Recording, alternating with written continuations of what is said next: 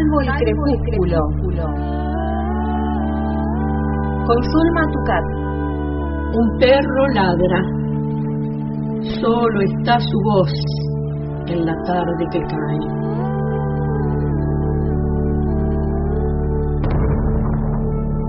Soy el solitario que escucha sus ladridos en el poniente.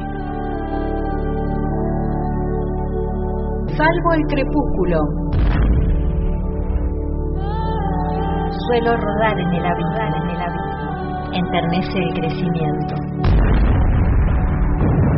Del habla, del habla, está hecho el vuelo.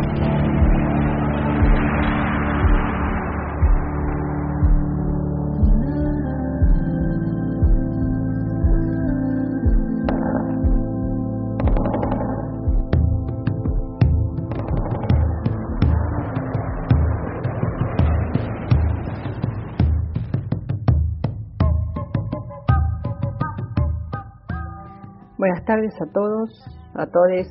Mi nombre es Una Tucat y estamos aquí en Salvo el Crepúsculo para compartir la lectura, la literatura, eh, todos los martes a las 16.30 en el programa El Hilo Invisible que se puede escuchar en Antena Libre, la radio de la vida. Y en el día de hoy vamos a conversar con una escritora, actriz, dramaturga de Fisquemenuco, llamada Maite Aranzábal. ¿Cómo estás Maite? Buenas tardes. Eh, vamos a decir que Maite eh, editó un libro, escribió, mejor dicho, y editó un libro que se llama El librito de Nácar. Y este, fue editado por el espacio Hudson eh, e ilustrado por Claudio Barrientos.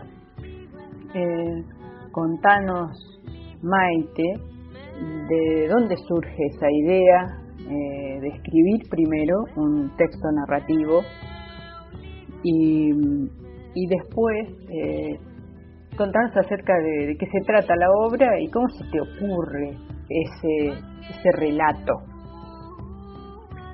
Hola, buenas tardes Zulma, ¿cómo estás? Bueno, gracias por invitarme a tu programa. El otro día, revolviendo una caja de, que había estado depositada años, encontré una versión, una versión, no, primeras, primeras escrituras de lo que después ha sido el librito de Nácar, de mis 24 años, 23 años eh, un blog con, con, imágenes descriptas y demás, que eran la, la semilla para, para este trabajo. Y a su vez yo sé que hubo otras anteriores. O sea que es un antiguo proyecto que se fue gestando en el tiempo como con oleadas, ¿no? Eh, ahora cuando empecé a escribir este, este librito de Nácar, que lo empecé a escribir en el 2015, cuando estaba viviendo en Bolsón, yo no, no tenía esas escrituras antiguas a mano, por suerte. Entonces creo que ha sido, ahora habiendo encontrado estas primeras marcas, este, ha sido una condensación adentro mío de esa necesidad, por ahí en principio de, de purgar algunas eh, experiencias de niña y todas esas visiones que, que yo había tenido de niña, en esa capacidad que, que tenemos los niños, los ni, les niñes, de, em, de ver hipótesis todo el tiempo, de ficcionar la realidad, de, y de tomar de la ficción de lo que ha sido la formación religiosa, en mi caso, este, que ha sido tremendamente fantástica, por un lado, ¿no? Y por otro lado, en su estructura más eh, social y política, ha sido una, una cultura de clasista, racista, etcétera. Creo que todo eso me movió como, como me movió cuando era niña sentir que la conquista del desierto estaba debajo de, debajo de las baldosas del patio de la escuela. Sobre todo por, por todo lo que se, olía, no por lo que, no, por, no tanto por lo que se, se manifestara de manera directa, sino por lo que estaba en la atmósfera, en las acciones, en la cachetada que la monja directora le daba a una niña mapuche que había venido de la línea sur, como, como todas las pupilas internas que eh, sostenían el funcionamiento del colegio, ¿no? Como todas esas pupilas internas que sostenían el funcionamiento del colegio. Todo eso, digamos, eh, se, se olía, se sentía, se presentía, se, se veía entre líneas. Estaba ahí todo ese sistema de, de opresión y de, y de conquista desde la campaña al desierto hasta, hasta los días en que yo era una niña, se sentía el hilo conductor. No era necesario ser erudito para, para entender, digamos, que había un origen de esas cosas y que el origen era, era fuerte, que había habido sangre y que, y que ahí estaba manifestándose en sus secuelas, digamos. Claro, y se podría decir que todavía hoy se sigue oliendo, como decís vos, ese, ese tema, ¿no? los, rasgos autoritarios que ha dejado eh, el aniquilamiento también de, mucha gente, ¿no? Sobre todo del pueblo, el pueblo originario, hablemos de mapuche o de otras etnias, todavía hoy en, mucha, en muchos lugares, muchas instituciones, incluso instituciones educativas, instituciones religiosas, se puede oler ese autoritarismo. Lo mm, que se me ocurre ahora es pensar, vos estabas en, en un colegio de pupila, pero en una ciudad, contanos dónde, y mm, eh, esto hace que esta historia que vos contás sea, podríamos decir, tenga una referencia a tu realidad. El, librito de Nácar eh, son relatos de la memoria de una, una mujer, podríamos decir, ¿no? Mujer niña, mujer adolescente, en un colegio de monjas, un colegio religioso. Y, y hay infinitas historias que, cuentan esas realidades en los colegios de monjas, pero esta particularmente se da en la Patagonia, en medio de la estepa nevada, en un lugar sumamente eh, distinto a, a, otras historias que hemos podido leer acerca de los colegios de monjas. Eh, cómo, cómo viene esa idea de ubicar la historia en esa Patagonia profunda, podríamos decir. Yo creo que este impulso de, escribir este, esta, esta versión, digamos, este impulso en el 2015 de, empezar esta escritura, eh, eh, realmente eh, pudo comenzar cuando vi que el colegio estaba enclavado en la estepa nevada, que estaba completamente solo este, lejos de la civilización este, como, como la entendemos. Ahí empezó la escritura, una vez que lo vi, como vi su aire de 1900, cuando vi el colegio, cuando observé esa, ese, ese aire de, de fin del, del siglo XIX, principios del XX, ahí pude arrancar. Este fue el, el permiso para fundar esta, esta realidad ficcional. Fue como la puerta de entrada a la posibilidad de jugar a partir de esas, de esas coordenadas. No, yo nunca estuve pupila, estuve yendo, pero observando, sí, observando. No sé por qué, pero bueno, tal vez por los valores de, que, de los cuales uno se nutre eh, en su casa, ¿no? Pero mi mirada de niña se posaba mucho en las injusticias sociales, en como también se fascinaba y se aterraba por el mundo de alguna manera profundamente teatral que, que ofrecían las monjas en sus versiones del infierno este, y del cielo. Creo que la escritura de este trabajo da cuenta también de esas, esas detonaciones hacia lo, hacia lo fantástico, ¿no? Que tiene la propia, el imaginario religioso, ¿no? Operando sobre, sobre el imaginario de una niña. Así que también eso, no solamente el descubrimiento de lo opresivo social, político, en este caso, en este libro, la complicidad del ejército con, con ese sistema de las monjas, digamos, con ese sistema de poder de las monjas. En este caso, en este libro, la clara complicidad del ejército, de, lo militar con lo religioso, sino también esa fascinación o por temor y por, y por la exaltación de las imágenes religiosas, de las fábulas, de las fábulas bíblicas, de, de todo lo que significaba la, la liturgia, todo, todo ese mundo en combinación, ¿no? Es lo que ha nutrido eh, el librito de Nácar.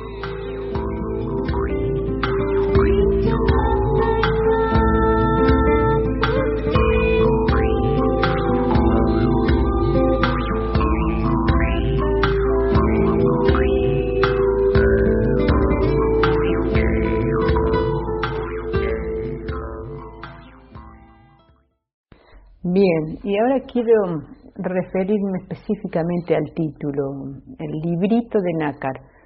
Eh, podría decirse que es un título inocente, eh, que hace como referencia a lo infantil. Eh, ¿A qué se debe? ¿Por qué ese título? ¿Qué, ¿Qué era el librito de Nácar? Como para aquel que no lo ha leído y que tiene y nos está escuchando y se interesa este, siempre los títulos de las obras son una motivación más para entrarse en la historia y leerla. El librito de Nácar dentro de esta cosmogonía este, religiosa es el librito que se entrega en el momento de la primera comunión. Es la ceremonia más fuerte de una niña en un colegio, la ceremonia como de iniciación, digamos. Es un librito que contiene escrituras religiosas, pedacitos de fábulas bíblicas, etcétera. Es mágico para, para esta niña recibirlo como, como todo el, el ajuar, digamos, de, que acompaña este, este ritual de la primera comunión. El librito tiene tapas de nácar. El nácar es esa sustancia que generan los bivalvos para protegerse de, objetos extraños. ¿no? De hecho, la ostra convierte al granito de arena que entra o que intenta entrar, lo convierte en perla, ¿no? a través de cubrirlo con el nácar. Y los libritos tradicionales de la primera comunión tenían tapas de nácar. Todo eso también tenía su magia.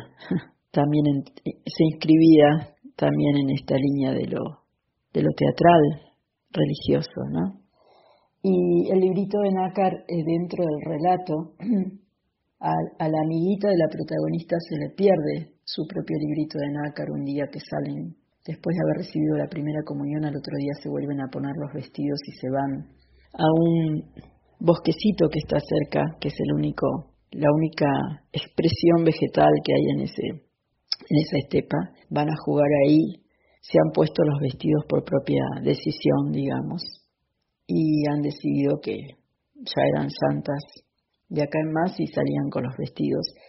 Se los, este, los, los rasgan en medio del juego, bueno, pierden los tocados y su amiguita pierde el librito de nácar propio y ella le regala, para consolarla de esa pérdida, la protagonista, la narradora, le regala su, su propio librito. Después, cuando vamos concluyendo la lectura, lo tiene sobre su regazo, ya mujer, grande, digamos, habiendo narrado esta historia. Y es como que se vuelve evidente que ya se ha reencontrado con ese objeto, con ese librito de nácar, que lo tiene sobre su falda y que tal vez fue ese encuentro el que detonó esta memoria. El traje y los objetos de la primera comunión, ¿no? Como algo también de oficiante, como el traje para, para recibir eh, la hostia consagratoria, el, el camino hacia, hacia Dios, digamos. Todo eso también tenía su, destilaba su, su magia, su teatralidad, su liturgia. Por eso el librito, porque parece que es el que trajo la memoria de esta narradora, el encuentro con él.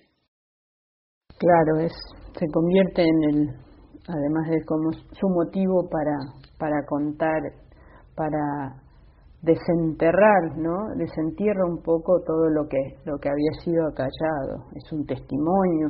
Esta podría decirse que es un testimonio no solo religioso, también testimonio político. Podríamos ahondar también en lo sociológico. Está está bueno ese título. Y ahora hay un aspecto muy importante en el libro que tiene que ver con los dibujos, que son, hay dibujos y hay eh, fotografías intervenidas, son sumamente expresivas, son, eh, impactan, este, hasta impresionan, ¿no? Hay una intervención de las fotografías que me, me llamó la atención, me encantó y eso estuvo a cargo de Claudio Barrientos. Contame cómo es ese trabajo con, con el artista visual eh, y de, de, dónde salieron las fotografías y bueno, cómo fue el proceso, ¿no? Eh, de, de, tu proceso de escritura con ese proceso artístico de, de Claudio Barrientos. Bueno, eh, en el 2015 yo estaba viviendo en el Bolsón, Claudio Barrientos es un amigo muy querido que vive en Bolsón, muy talentoso, que él escribe y es artista visual y es narrador y es bibliotecario. Bueno, eh, él empezó a dar mucho valor a mis versiones del librito y empezó a hacerme devoluciones, como que se empezó a meter con, con el imaginario de este librito desde ahí, como, como un amigo escritor que me hace devoluciones y después empezó a aparecer esta posibilidad de, ilustrarlo él, ¿no? de intervenir fotos antiguas que también tuvieran un aire de época. Como Claudio es patagónico, él viene de Comodoro Rivadavia, y hace muchos años que vive en el Bolsón y somos amigos y, entonces compartíamos un imaginario, compartíamos un territorio eh, amistoso y fantástico sobre la Patagonia. Eh, así que bueno, fue, fue fluido en ese sentido la, la creación. eh, y fue así como dándose en el tiempo, ¿no? No es que yo terminé el, libro y, ahí este Claudio buscó cómo ilustrarlo, sino que fue un proceso que fue imbricando, imbricando eh, las versiones corregidas con, con el nacimiento de las de las ilustraciones se fue dando en el tiempo. Claudio me hacía devoluciones muy valiosas desde la escritura, entonces estuvimos como en el mismo territorio. Y creo que sus, que sus fotos intervenidas eh, parten de este territorio y a su vez lo expanden, como lo abren también hacia, hacia esta fantástica que decíamos, que está en el, en el universo de, del escrito y también está eh, en el universo visual del libro, ¿no? Este, y lo expande, lo, lo abre más todavía. Clarísimo, eh, es ese el efecto que se percibe. Eh, Maite, eh, ¿cómo puede hacer la gente interesada en leer el libro? Eh, se comunica con vos, decinos los datos para que aquel que lo pueda, lo quiera leer, eh, pueda acceder a él. Siendo gente de acá, de Fisque, me puede llamar por teléfono o mandarme un mail.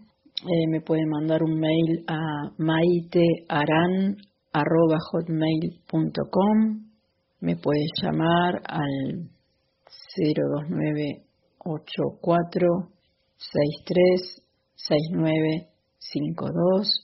Este, y siendo gente que, que viva en otros lugares o que sea difícil que yo le pueda hacer llegar el libro, se puede dirigir a la editorial espacio Hudson, espacio Hudson se escribe, este editorial espacio Hudson o Hudson eh, puede escribir y les, les pueden mandar el libro desde la editorial directamente. Así que bueno, esas posibilidades. Y si hay gente cerca de Bolsón, también Claudio Barrientos tiene libros para vender. Claudio tiene una tienda online también. Este, así que bueno, eh, El Río se llama la tienda online de Claudio Barrientos. Esas posibilidades.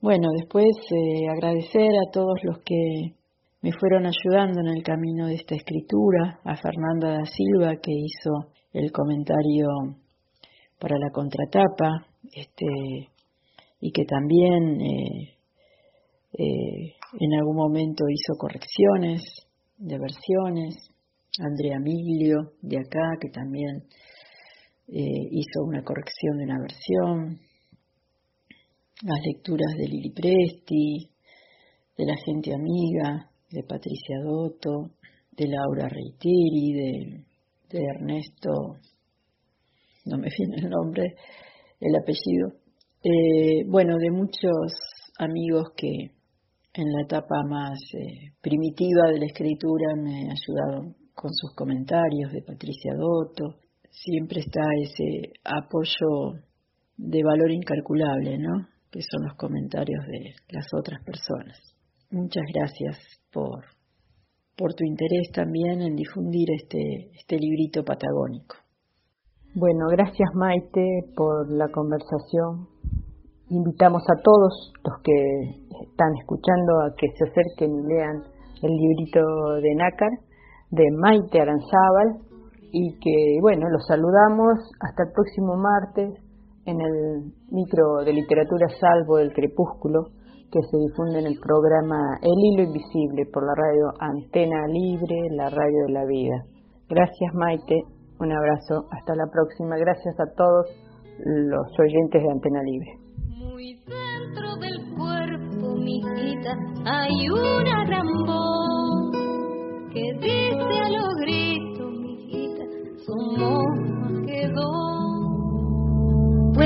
Las palabras y la noción no será la misma. No hay virus concebible para la conciencia colectiva. Salvo el crepúsculo. En el hilo invisible. Ya no hay velojes. Caracol de rutinas pasan las horas. La abeja en la flor no sabe de pandemia, solo trabaja. Salvo el crepúsculo. Con Zulma Tucat.